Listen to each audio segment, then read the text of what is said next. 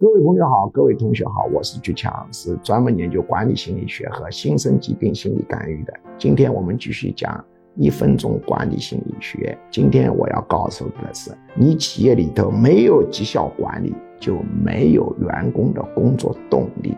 绩效管理是员工工作积极性的一个核心，是企业管理的一个核心。所谓绩效管理。就是把员工对企业的贡献设法数据化，并且跟他的工资挂钩，以调动员工的积极性。绩效管理非常的复杂，不学几十节课是学不会的。但是一定要注意，没有绩效管理的企业管理实在是太落后了。